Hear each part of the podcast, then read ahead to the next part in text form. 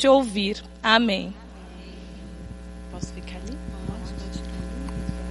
Então, tá bom. Muito obrigada.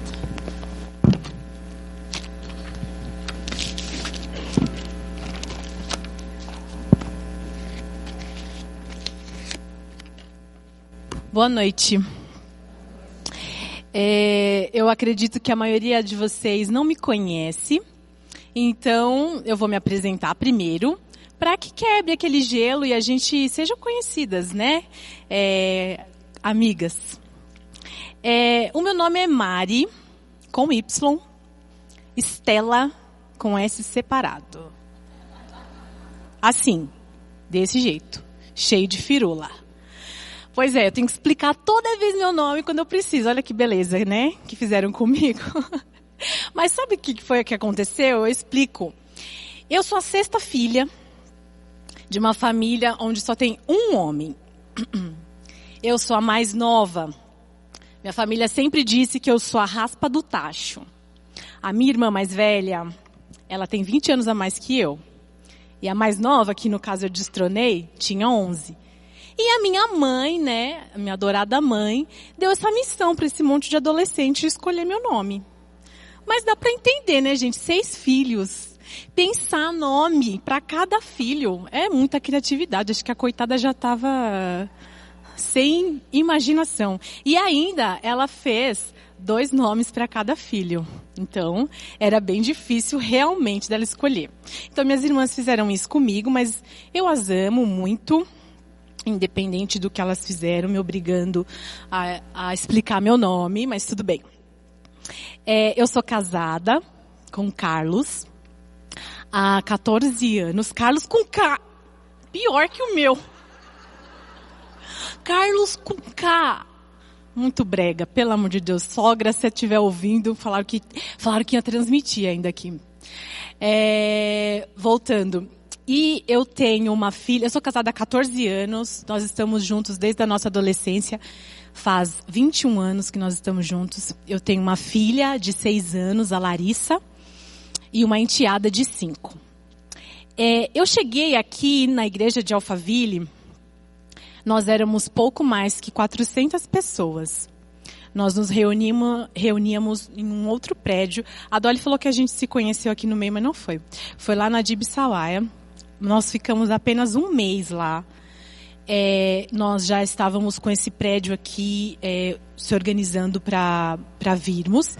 E eu me lembro que numa ocasião o pastor Sidney nos trouxe para conhecer o espaço, que era o outro espaço, né? Quando eu cheguei aqui com outros membros da igreja, eu pensei, gente, esse pastor não bate bem. Porque como é que a gente vai encher esse lugar? Era 400 e o prédio cabia acho que mil e pouco, uma coisa assim. Bom, enfim. Mas é que na verdade, apesar que eu nasci num lar cristão, é, meu pai era pastor, eu ainda não tinha vivido, sabe aquela experiência sua e Deus que você só vê milagre? Então, eu ainda não tinha tido essa chance, por isso que eu duvidei, é claro, né? E só de pensar que isso para Deus é fichinha, né, gente? Porque eu vi tanta coisa, tanto milagre acontecer. Mas isso estava prestes a mudar. Não ia ficar assim. Bom, eu sou nutricionista, é, mas eu não atuo como nutricionista. Na verdade, eu sou dona de casa. E eu tô falando isso para vocês porque é uma coisa bem nova para mim, é, assumir assim, falar que eu sou dona de casa. É, na verdade, eu sempre tive assim um, eu não sei, parece um demérito, não sei. É, uma coisa que me incomodava. Então, sempre que eu precisava preencher algum papel, é, alguma coisa que colocasse lá ocupação, colocava nutricionista. Só que eu não me sentia confortável de colocar, sabe? Parecia que eu estava mentindo. Embora, né, de certa forma, eu atuo muito como nutricionista lá em casa. Bom, até que eu tive uma experiência, parece um pouquinho. Eu vou ficar aqui preparada. Eu tive uma experiência recente. É, eu fui até a escola da minha filha, nós mudamos ela de escola. E aí ela passou por uma prova e eu fiquei com uma pessoa da coordenação e a gente, é, ela estava fazendo é, perguntas acerca da minha filha e coisas pessoais e tinha parte da ficha, né, onde ela colocava lá a ocupação do pai, da mãe, enfim. Daí, quando ela perguntou a ocupação, eu respondi, eu sou dona de casa. Aí, a moça, a gente estava escrevendo assim, ela parou, olhou, ela falou, nossa, era meu sonho, sabia? Eu achei que eu tivesse perdido alguma coisa, sabe? Quando você olha para aquela cara, tipo, ah, oi? Aí ela falou assim, é verdade, é o meu sonho ser dona de casa. Eu sempre quis ter essa chance de poder cuidar melhor da minha casa, né, estar mais perto dos meus filhos, do meu marido, e mas eu não consigo. E eu preciso trabalhar. Mas é um sonho, quem sabe um dia eu consigo.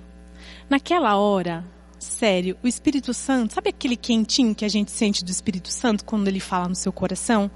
Eu senti isso.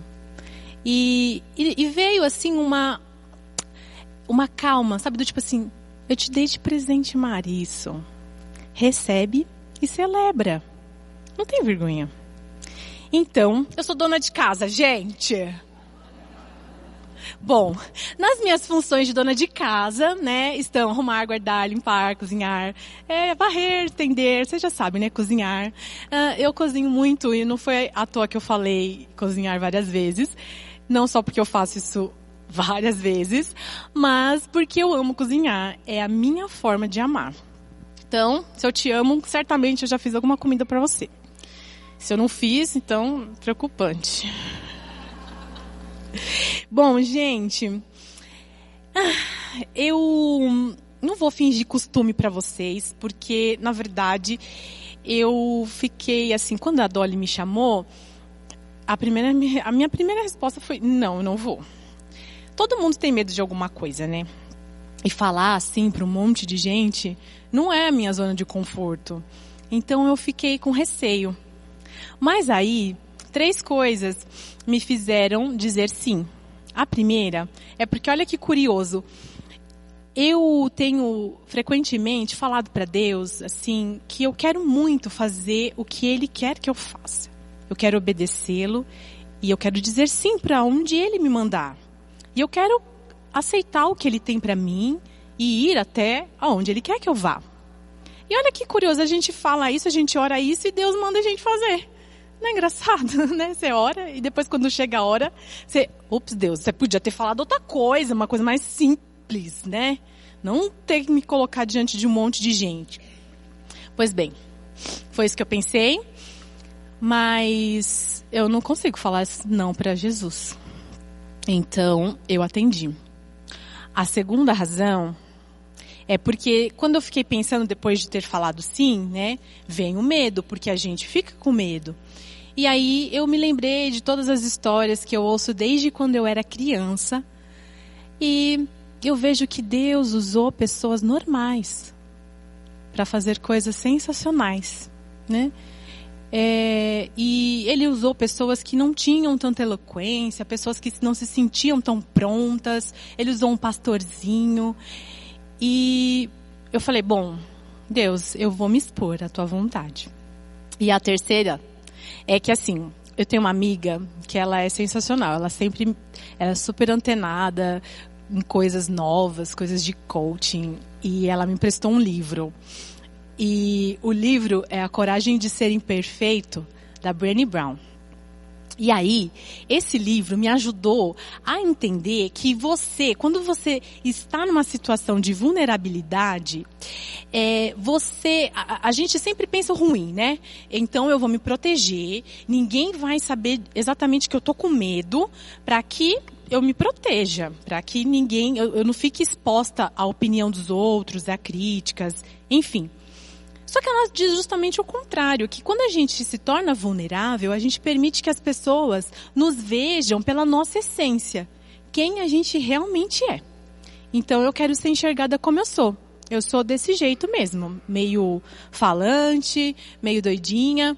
E então é, isso me encorajou muito. E olha só, tem uma parte do livro que diz assim, ó. Sendo vulnerável, eu posso ver nascer o amor, a aceitação, a coragem, a empatia, a confiança e a autenticidade. Quem é que não quer ver isso nascer? Seja no seu coração ou dos outros para com você. Então, eu disse sim mais uma vez e eu tô aqui. Bom, o tema para essa noite, como vocês sabem, é mulheres sólidas em um mundo líquido. E aí, né, para a gente entrar um pouco nessa ideia de mundo líquido, eu fui pesquisar um pouquinho quem é que definiu assim. E essa definição veio de um homem que é um sociólogo, filósofo, um estudioso, professor, um intelectual polonês chamado Zygmunt Bauman. E ele é, definiu a, que a sociedade moderna ela estava sendo se tornando líquida. Ah, quando a gente pensa em líquido, não é muito difícil imaginar por que, que ele pensou assim. Afinal de contas, líquido, tem líquido aqui na minha caneca, ele tem o formato da onde ele está. O líquido também é alguma coisa que você não consegue é, segurar, ele vai esvaindo pelos seus dedos. Então você vê essas características na sociedade, onde nada é feito para durar, nada é feito para ser sólido. E algumas, alguns adjetivos que ele coloca é que a sociedade é efêmera, é volátil. Tudo que hoje é, amanhã pode não ser mais.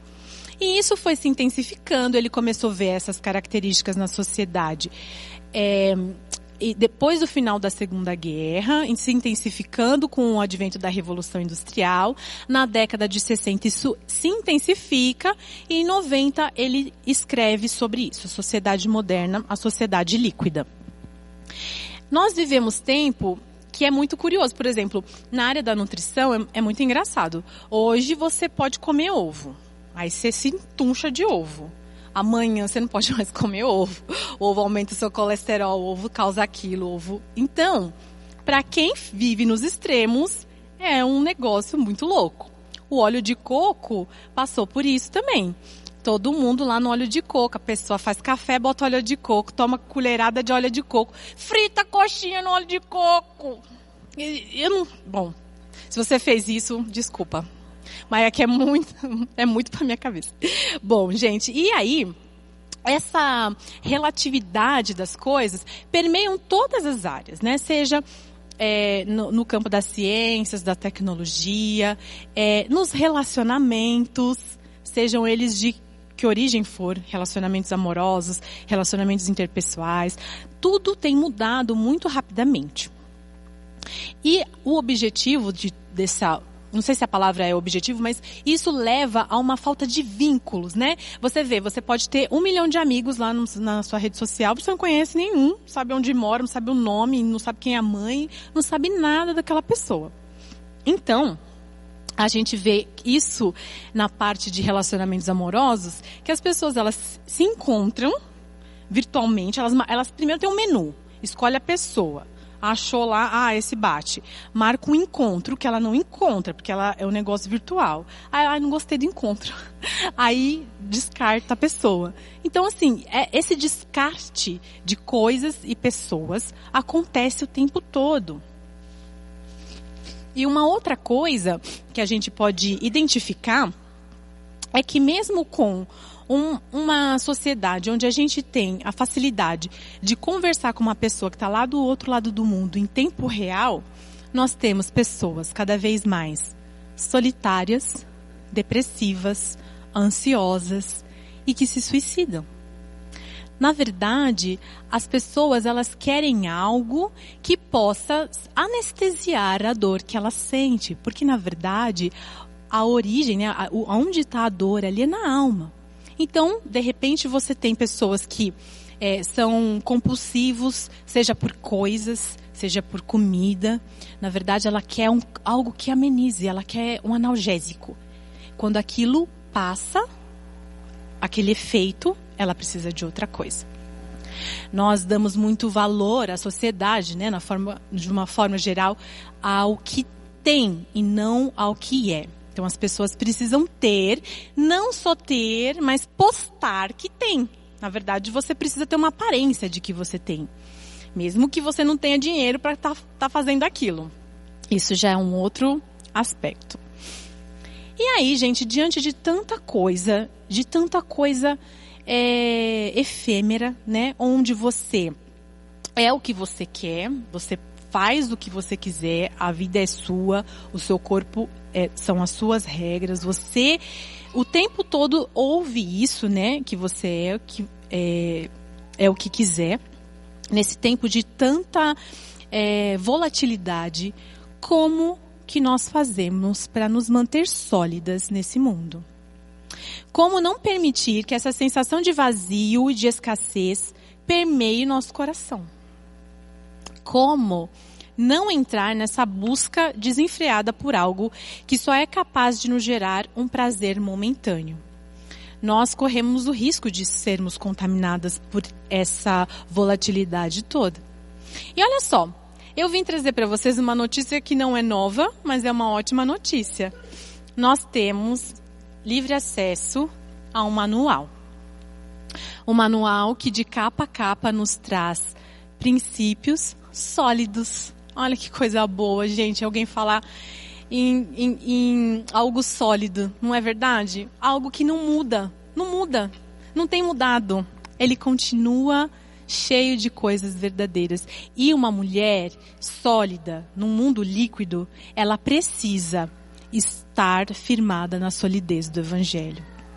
Ela precisa se alimentar de boas fontes. Não adianta tomar água ruim e achar que vai ficar tudo bom. Então a gente tem aqui esse manual. E olha só o que esse manual diz.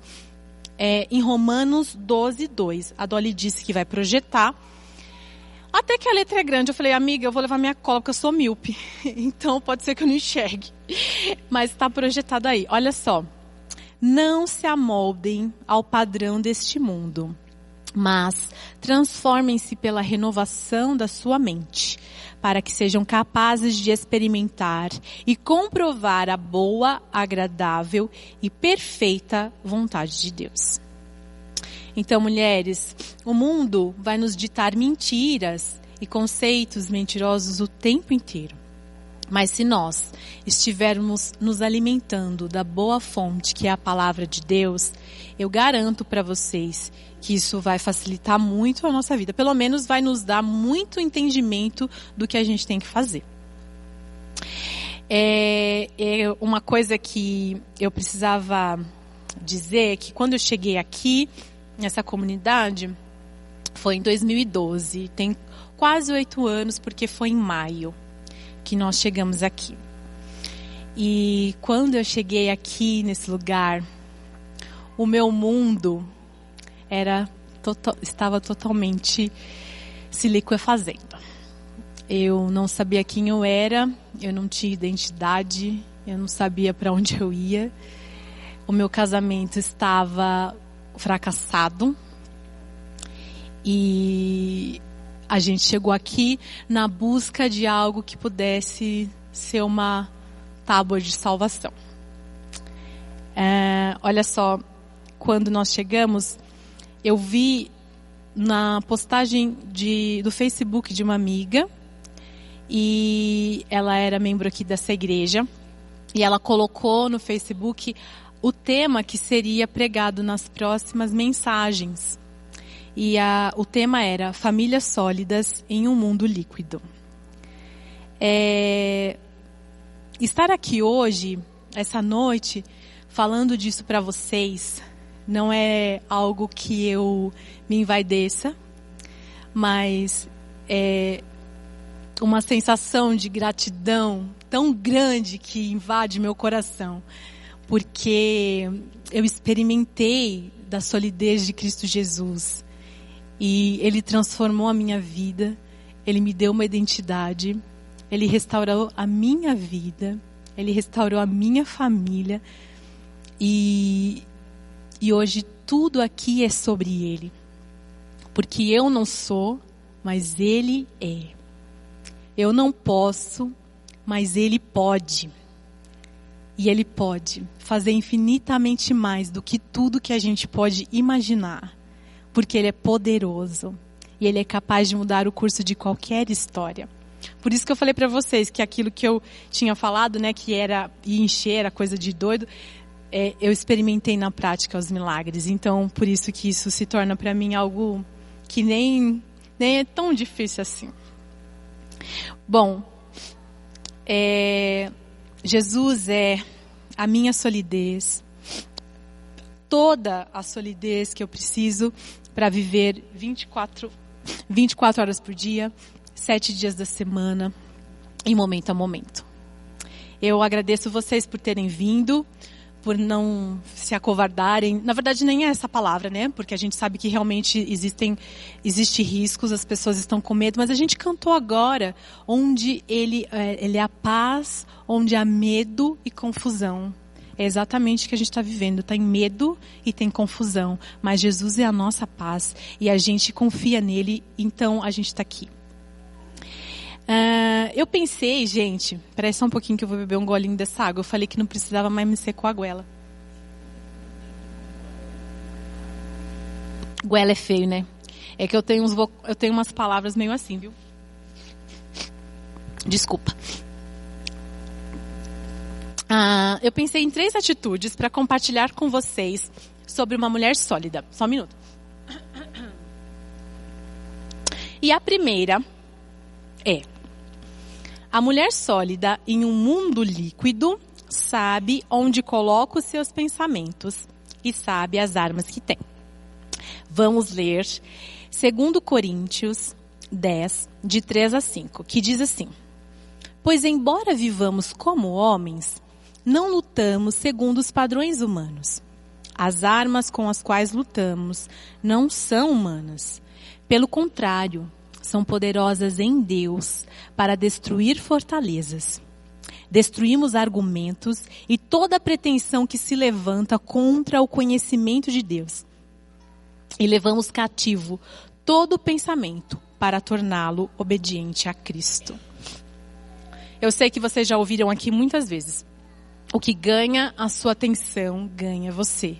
Isso é muito verdade se a gente colocar os nossos pensamentos, o foco deles nas coisas ruins que estão acontecendo, aquilo paralisa a nossa vida.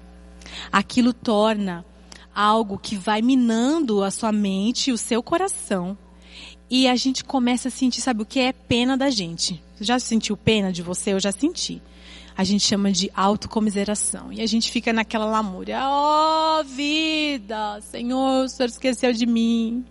Deus, pelo amor de Deus. Sabe quando você não tem o que orar, você fala, Deus, pelo amor de Deus? É, bem assim. E você fica naquele lenga-lenga, como diz minha mãe. Gente, assim como nós já ouvimos várias vezes essa frase, a gente também já ouviu várias vezes. Nada muda se nada muda. Ai, que coisa boa!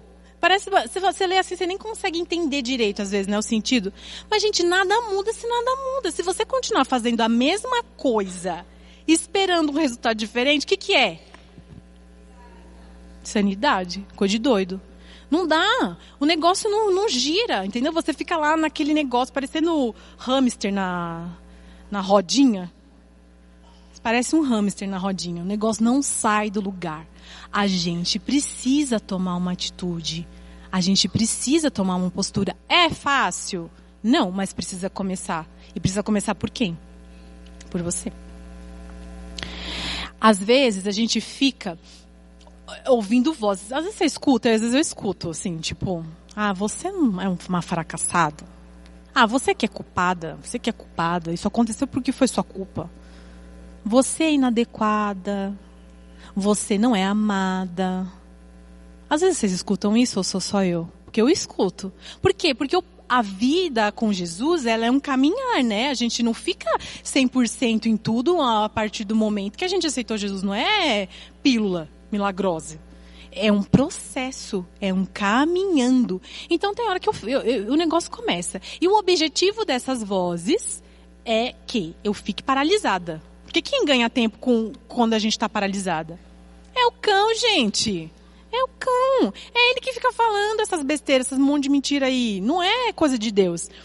E aí tem horas que você tem que falar alto. Tem hora que eu falo alto com ele. Falo, Capeta! Sai daqui, meu filho!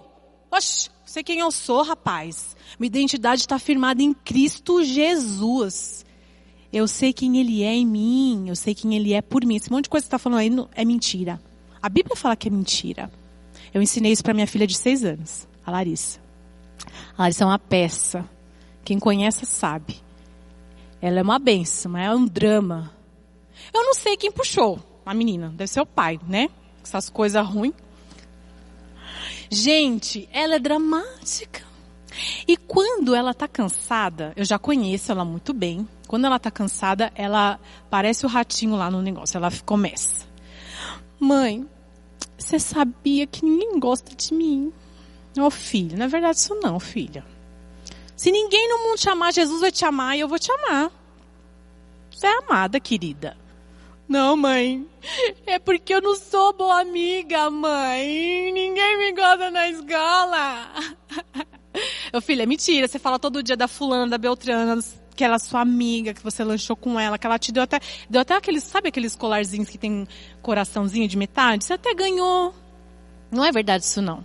E a Larissa insiste, porque ela acorda muito cedo, dorme muito cedo, a rotina dela é bem certinha, e eu já sei que quando ela começa com esse troço aí é hora de dormir. Eu não espero chegar, mas inevitavelmente chega. E aí, quando ela começa, e assim eu falo, filha, ó, é hora de dormir. Você sabe que isso é sono, querida. Vamos lá, escovar o dente, pôr pijama, né? Vamos orar e vamos dormir. E aí o negócio começa, né? E, e vai, e não vai, e volta e volta. Aí eu falei, Larissa, agora é o seguinte, filha, você vai ficar aí dando ouvido porque o capeta fala nos ouvidos, minha filha. Filha, você não sabe quem você é em Jesus, não? Para de dar ouvido pro capeta. Aí, outro dia, ela chegou em casa, ela me conta tudo que acontece na escola. E ela me contando, mãe, sabia que a minha amiga, né, não estava conseguindo fazer uma lição e eu fui ajudar ela a fazer a lição. E aí ela ficava toda hora, ai, porque eu não consigo fazer essa lição, porque eu não consigo, porque eu não consigo, porque eu não consigo. Aí ela começou a chorar, mãe. Ficou chorando que não conseguia fazer. Aí eu já virei para ela e falei assim, ô Rafaela, você vai ficar dando ouvido aí pro capeta, ficar falando que você não consegue? Imagina a menina na escola falando isso. Daqui a pouco a professora me chama que ela tá expulsando lá na escola. Você vai ficar dando ouvido pro capeta ao invés de fazer essa lição? A gente aprende, gente. É assim, é um treino. Se não treinar, não adianta. Meu marido sempre fala isso pra mim, porque eu detesto dirigir. Ele fala, se você não treinar, você não vai conseguir, mas eu odeio. Outra parte isso. Eu falo tanto que até me perdi. Pera que eu vou achar. Bom, é isso a gente precisa fazer nossa parte. E olha só o que eu vou ler para vocês. Eu gosto muito desse texto, acho que é do fogo. É Efésios 6, de 10 a 18. Diz assim, ó. Finalmente, fortaleçam-se no Senhor e no seu forte poder. Vistam toda a armadura de Deus para poderem ficar firmes contra as ciladas do diabo. Pois a nossa luta não é contra pessoas, mas contra os poderes e autoridades, contra os dominadores deste mundo de trevas, contra as forças espirituais do mal nas regiões celestiais. Por isso, vistam toda a armadura de Deus para que possam resistir no dia mal e permanecer inabaláveis, depois de terem feito tudo. Assim, mantenham-se firmes, cingindo-se com o cinto da verdade, vestindo a couraça da justiça e tendo os pés calçados com a prontidão do evangelho da paz. Além disso, usem o escudo da fé com o qual vocês poderão apagar todas as setas inflamadas do maligno. Usem o capacete da salvação e a espada do Espírito, que é a palavra de Deus Orem no Espírito em todas as ocasiões, com toda oração e súplica. Tendo isso em mente, estejam atentos e perseverem na oração por todos os santos. O texto, ele é bem autoexplicativo. Olha o que a gente tem que fazer. Mantenham-se firmes onde? Na verdade. Tudo que é verdadeiro, correto, nobre, amável, essas coisas devem ocupar os nossos pensamentos. Usem o escudo da fé. Fé é algo que você não vê. E a gente precisa acreditar que Deus está agindo. Sem fé é impossível agradar a Deus. Não adianta esperar uma coisa que você está vendo. Isso não é fé. Você tem que continuar andando, mesmo no escuro. Uma vez eu ouvi que a gente entra com o pé que Deus entra com o chão. É tipo isso. Tipo aí. Usem a espada do Espírito, que é a palavra. Gente, é nela que nós encontramos saídas para nossas circunstâncias. Está aqui. Todo dia vai ter lá leão na sua porta. A hora que você, nem desgrudou as remelas do, do olho, já está tudo te esperando. E aonde a gente se baseia? É na palavra de Deus. E por último, nem menos, não menos importante, orem em todas as circunstâncias. A oração é o nosso combustível. A oração é o que une o que conecta o nosso Deus e o nosso milagre. Por isso, gente, a nossa parte a gente precisa fazer. E aqui está bem explicadinho. Uma coisa que eu gosto de fazer, que fica a dica aí, é, às vezes, a gente esquece é, de, algumas, de algumas verdades. Então, eu costumo escrever. Eu adoro um papel, uma caneta eu escrevo lá os versículos para me motivar e colo. Na minha, na minha casa é tudo na geladeira. Então, quando começa a vir alguma, alguma, algum pensamento, eu viro para lá. E já começo. Na minha identidade também está escrito lá. Todas as coisas que Deus diz ao meu respeito. A gente precisa ter técnica. Não, não dá para ficar, tipo, como diz minha, minha amiga Pomba sem fé. Tem que fazer a nossa parte. Gente, vamos para a segunda, que eu não quero passar do tempo, não. Nem estou vendo aquele trem lá, o cronômetro. A segunda atitude de uma mulher sólida em um mundo líquido é que ela entende que viver pela fé não elimina a dor. Vou ler mais um texto. João 16, 33. Diz assim. Eu lhes disse essas coisas para que em mim vocês tenham paz. Neste mundo vocês terão aflições, contudo tenham ânimo. Eu venci o mundo. Olha só quem falou isso: Jesus. Que uma hora ou outra nessa vida a gente vai ficar face a face com a dor. É batata. Eu aprendi aqui com o pastor Sidney que a vida é feita de ciclos. Tem hora que você está aqui e o normal é que as coisas tendem a ficar um pouquinho mais difíceis e vai, você fica bem ruim, daí volta a melhorar. Esses ciclos, às vezes, demora na parte boa, aí é bom, né? Mas tem hora que demora na parte ruim, gente. Demora. Como demora? E aí é nessa hora, quando a gente está lá embaixo, é que é o que é. É que o bicho pega. Às vezes, a gente está sendo muito abençoada. Tudo está indo muito bem. Na nossa casa, nossa família, nosso casamento, nossos filhos, as finanças. Não tem ninguém com, com alguma doença grave no nosso ciclo de pessoas queridas. E a gente está bem. E não tem nada errado em estar tá bem. Deus quer que a gente esteja bem. Só que acontece que esse lugar, na verdade, ele pode ser um pouco perigoso quando a gente começa a achar que é nosso mérito que aquilo está dando certo, sabe? Fica assim, é, parecendo que é a gente que está fazendo acontecer. E é esse o perigo que mora. Então, é, na verdade, a gente precisa saber que a gente não dá conta de nada. Nem quando tudo está bem é por Jesus e só por Ele. Então, gente, para aquele momento que você está lá, no pior momento da sua vida, naquele que você não queria estar, tá, naquele que você fala, putz, eu não fiz nada para para estar tá vivendo isso. Muito pelo contrário, eu fiz tudo certo, eu fiz isso, eu fiz aquilo. Você começa a fazer a sua lista de coisas. E mas você está lá vivendo os piores dias da sua vida. Nesse momento, por pior que seja, existe uma coisa extraordinária que acontece aí. Que é quando a gente encontra a presença graciosa de Jesus. Gente, é extraordinário. É extraordinário. Eu já estive no pior dia da minha vida. Que eu me lembro até hoje. Completamente perdida. Eu estava grávida, estava com quase oito meses. O meu marido tinha ido embora e eu não sabia o que fazer da minha vida. Sabe aquele momento que você sempre sonhou? Né? Quem é mãe sabe que você sempre sonhou que você quer que o seu bebezinho chegue e esteja tudo pronto, tudo arrumado, tudo bonito e sua família ali perfeita. Então, eu não tinha.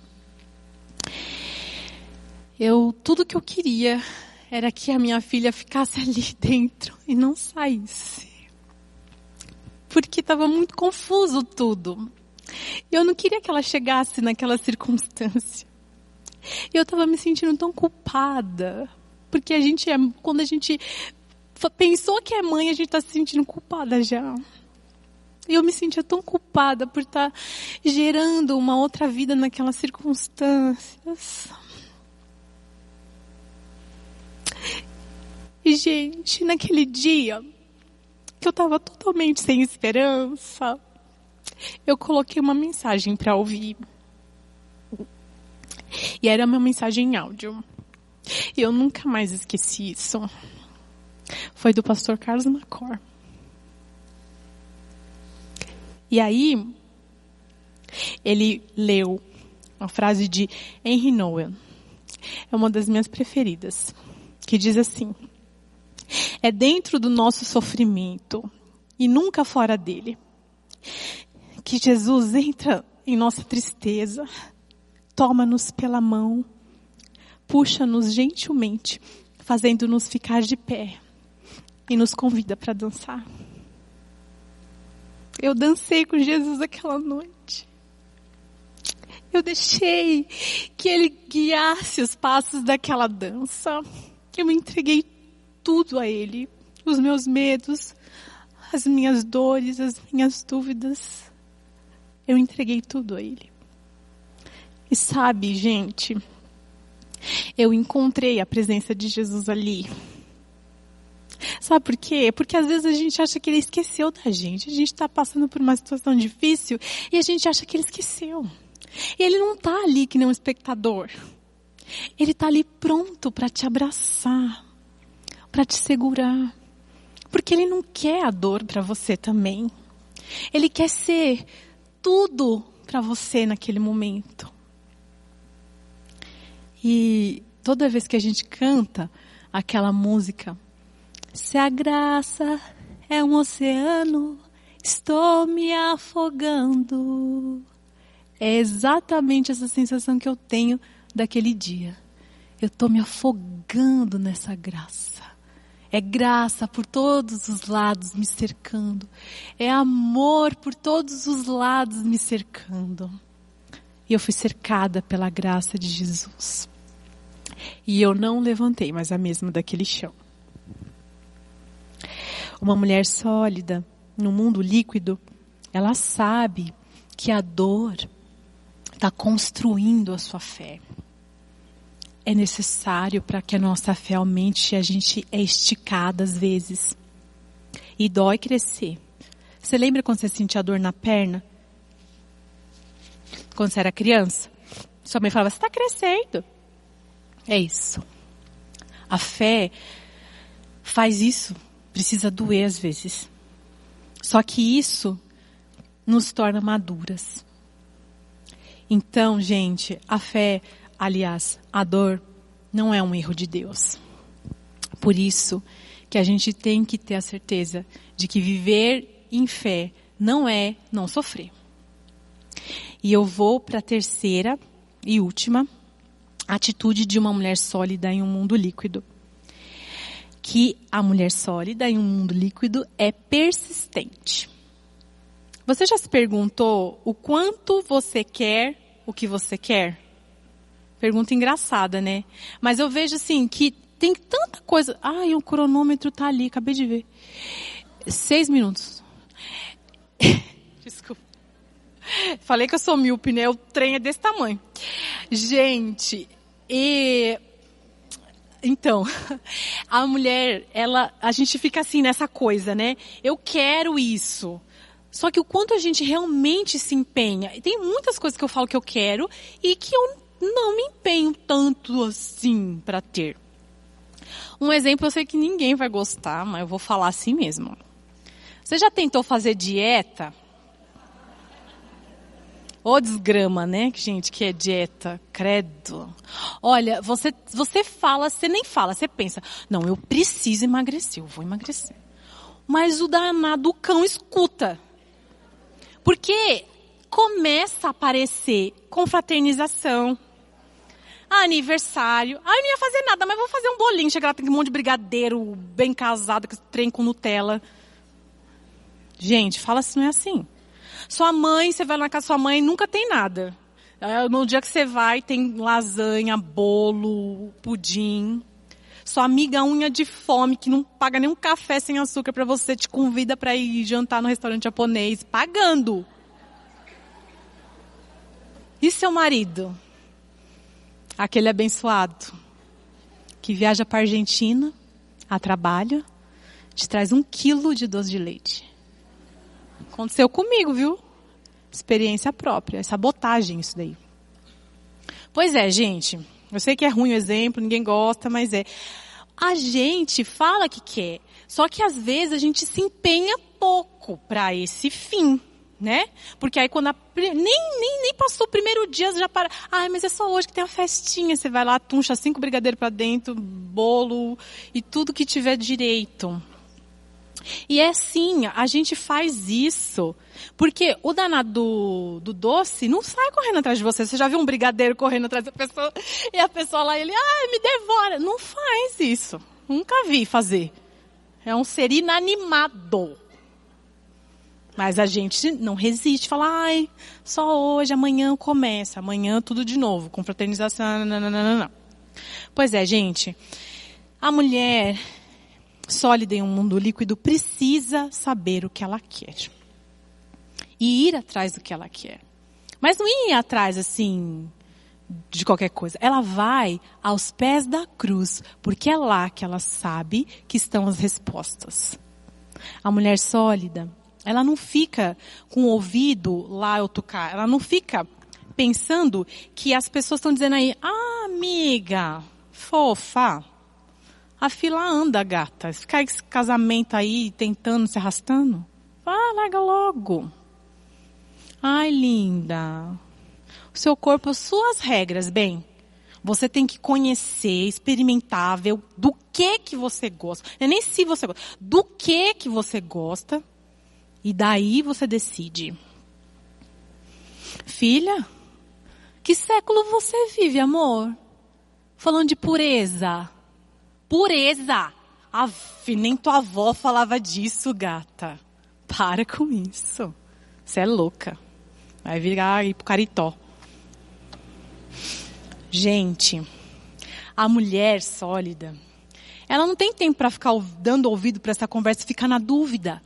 Ela sabe o que Jesus quer dela. Tá aqui. Tá aqui. Ela sabe o que Jesus quer dela. E não importa se a melhor amiga está falando que não é, que tem que fazer e aconselhando. Ela sabe o que ele pensa a respeito dela. É por isso que eu falo que é aos pés da cruz que ela encontra respostas para as suas dúvidas, para os seus anseios. E ela está lá, prostrada, ajoelhada, orando, pedindo a Deus, clamando, Senhor, eu quero fazer a tua vontade. Senhor, eu quero a minha família. Senhor, eu quero os meus filhos livres do pecado. Senhor, eu quero fazer a tua vontade. Eu quero me envolver com a pessoa que o Senhor escolheu para mim. Você sabe que é orando, né? A gente é aos pés dele que a gente encontra consolo, abrigo e respostas. Salmo 18, 6 diz, Na minha aflição clamei ao Senhor, gritei por socorro ao meu Deus. Do seu templo ele ouviu a minha voz, meu grito chegou à sua presença, aos seus ouvidos. Uma mulher sólida, sabendo as armas que tem, ela sabe que a sua oração é como flechas, são como flechas inflamadas, indo diretamente aonde precisa. Ela sabe disso. Vocês sabem que às vezes a dor, a situação, ela é tão difícil que a gente não consegue nem orar direito. Eu já passei por isso. Eu sei como é. Sabe a situação que você não consegue orar? Parece que está aqui entalado na sua garganta e, e não sai. De tão difícil da situação que você está vivendo. E aí eu aprendi duas coisas também. A primeira coisa é que assim, não consegue orar, tá? Eu preciso fazer alguma coisa. Porque, afinal de contas, o único que é interessado que você não ore, porque a sua oração é a sua é arma poderosa. É seta inflamada que é disparada. Quem é que vai ficar interessado que você não ore? Pensa aí, hein? A nossa luta não é contra seres humanos. Então, fica a dica aí para quem que é. Então, a gente tem que orar. E a gente tem que resolver essa parada aí. Então, a primeira dica é: encontre uma amiga que gosta de orar. Alguém tem aí uma amiga que é de oração? Você sabe? Pelo amor de Deus, fala que você tem. Alguém tem que gostar de orar aí perto seu, de você. Então você encontra essa amiga. Que é assim, ó, com ele que você sabe que vai orar. Não aquelas que falam assim, eu vou orar por você. Nem lembra. Nem lembra. E aí você vai falar para essa sua amiga que você precisa de oração. E você vai falar, amiga, eu preciso que você ore como se fosse eu. Sabe, eu aprendi que a gente pode fazer isso. Às vezes a gente tem uma pessoa que está numa situação tão difícil, a gente fala, meu Deus, será que aquela pessoa está conseguindo orar? Porque é filho, é marido, é, é mãe, é não sei o que, a pessoa está tão atribulada, eu vou orar por ela como se fosse ela. Ela deve estar tá precisando de paz. Então é isso. Encontre uma amiga que ore. A Bíblia fala para a gente fazer isso. Olha lá. Tiago 5,16. Portanto, confessem seus pecados uns aos outros e orem uns pelos outros, para serem curados. A oração de um justo é poderosa e eficaz. Isso não tem nada a ver com o negócio de passar unção, não é nada disso, tá, gente? É oração, até destravar a sua, porque resolve. Eu fiz isso. E ó, vou te falar, essa sua amiga aí é para sempre, é ligado direto no céu. Segunda dica, que o negócio ali já até foi. Você sabia que o nome de Jesus é poderoso? Sim ou com certeza? Você sabe falar Jesus? Jesus. Até que vocês foram fofas para falar. Jesus. Gente, mas quando a gente está lá, naquele lugar que eu falei, sabe, do ciclo, você está lá embaixo, você está ruim. Não é assim fofa que você fala, não.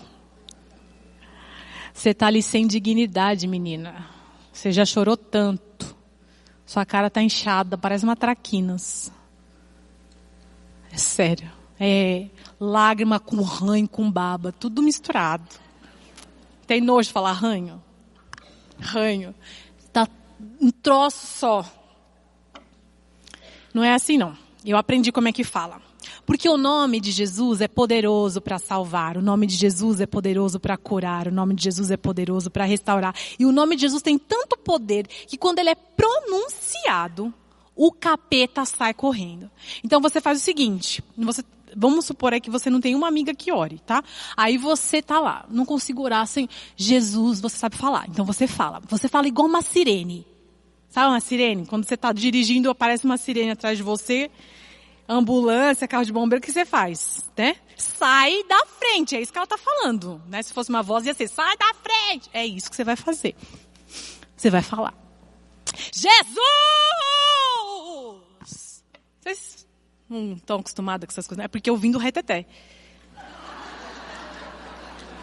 Meu pai era da Bleia, pastor da Bleia. Então, para mim é normal. Cresci ouvindo Davi Miranda. Não sabe nem que é Davi Miranda, né?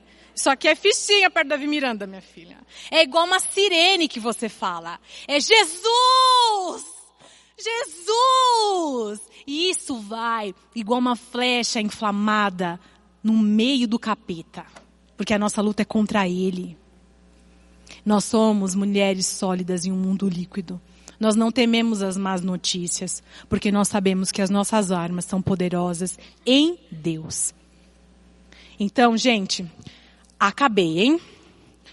Passou ali um pouco, mas já acabei. Nós somos mulheres que queremos ser sólidas nesse mundo líquido. Ele quer que nós façamos a diferença nesse mundo. Nós precisamos fazer a diferença nesse mundo. Vamos viver pela fé, gente. Confiando nas promessas de Deus.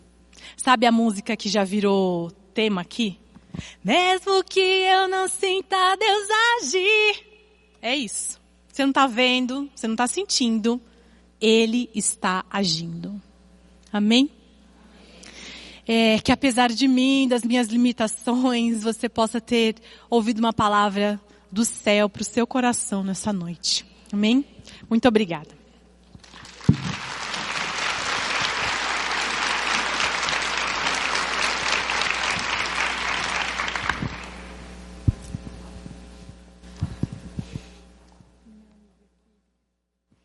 Obrigada, Mari. Queria convidar a Ladies Band, é a nossa banda. Eu queria que você se colocasse de pé enquanto a banda começa a tocar e eu queria orar, clamando o nome de Jesus. É, que você aí no seu lugar, se você quiser se ajoelhar, se você, eu não sei qual é a sua posição, e eu também não sei o que você está sentindo nessa noite. Mas você ouviu que a Mari disse, se você gritar o nome de Jesus, ele liberta, Ele restaura, Ele renova, Ele cura, Ele sara, Ele expulsa Satanás. E é nesse Deus que eu tenho crido durante muitos anos. Então, busque Jesus agora você aí no seu silêncio. Grite por Jesus aí no seu canto. Coloque o que o seu coração tiver angustiado. E se você quiser vir aqui na frente, eu gostaria de orar com você. Dizer para Deus, clamar com você, para que a sua dor seja amenizada e você encontre o caminho da paz. A gente sabe que o ciclo é vicioso, mas há um caminho de paz. Vem aqui na frente, vem orar. Eu quero convidar também as líderes que venham, que abrace você. Pode vir. Nós vamos orar. Enquanto você está chegando aqui, eu tenho ouvido que Deus é esse, que Deus é esse, que Deus é esse que fez com que a Mari, com uma filha de oito meses no ventre, fosse restaurada, renovada. E hoje ela pode dizer que ela tem uma enteada. Que Deus é esse. Que Deus é esse que cura, que Deus é esse. Eu tenho aprendido que esse é o meu Deus. Você pode dar um aleluia, pastor Beto está aqui, aleluia. Glória a Deus. Porque esse é o nosso Deus. Ah, Senhor da glória, o Senhor que é todo poderoso, é o Deus dos exércitos. Ah, nós confiamos no Senhor, ó oh Deus. Eu, com as minhas irmãs aqui na frente, eu não conheço a dor de cada uma, mas eu sei que se ela está aqui, ela tem uma dor, ó Deus. Ah, se era uma dor de doença, se é uma dor física, se é um adultério, ó Deus. Ah, se é um marido que maltrata, que muitas vezes bate, um filho que está nas drogas. Deus, eu tenho certeza que o Senhor é poderoso, que o Senhor tem poder para trazer tudo isso a limpo, as claras, ó Deus, e curar, e sarar, e renovar, e restaurar. Quem é esse Deus? É o meu Senhor Jesus que derramou sangue na cruz. Quem é esse Deus? É o meu Senhor Jesus que ressuscitou. Quem é esse Deus? É o meu Senhor Jesus que, sarou o cego, que curou o cego, que faz do ordinário extraordinário. Quem é esse meu Deus? É aquele que vai restaurar a mulher que está aqui enferma, que vai curar. Quem é esse meu Deus? É o meu Senhor Jesus. Obrigada, Deus, por esta noite. Obrigada pela tua presença, ó Deus. Toda honra, toda glória, todo louvor, ó Senhor, seja dado a ti. E nós oramos assim, eu e as minhas irmãs aqui, em nome do Pai, do Filho e do Espírito Santo. Amém. Essa música diz, o nome dela chama. Você seja abraçada, querida. Maranata quer dizer, vem Jesus. Quando você estiver lá no fundo, sabe aquele ciclo que ela falou? Quando você estiver mal, você diz, Maranata, vem Senhor Jesus, vem me socorrer. Porque Ele é nossa salvação e nós confiamos nele. Amém? Vamos cantar.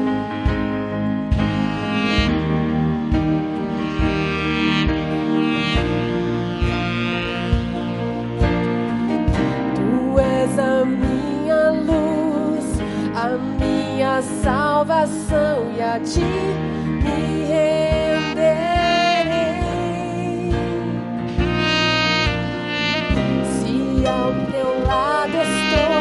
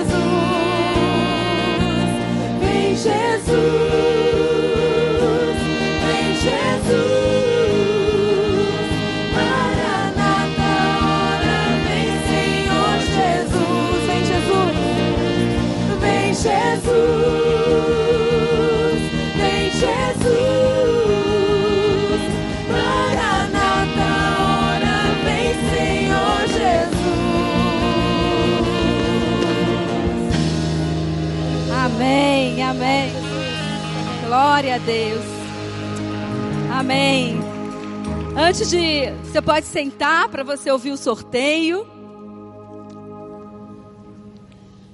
Cadê a Sula?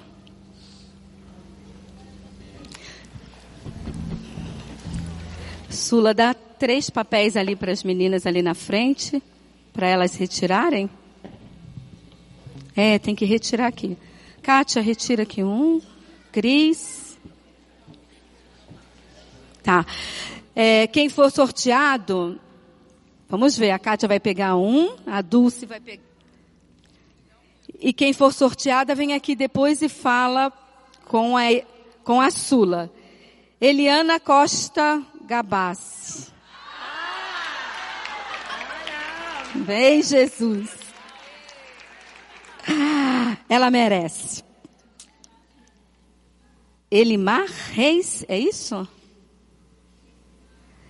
Gleicimar Reis. Depois fala aqui com a Sula. E por último, Verônica Ferreira. Verônica está aqui? Tá sim. Depois você fala com a Sula. Que o Senhor Jesus acompanhe vocês de volta ao lar. Que mal nenhum chegue à sua tenda e que você seja muito abençoada. Vem Jesus? Obrigada, gente. Obrigada, banda. Obrigada, Sula.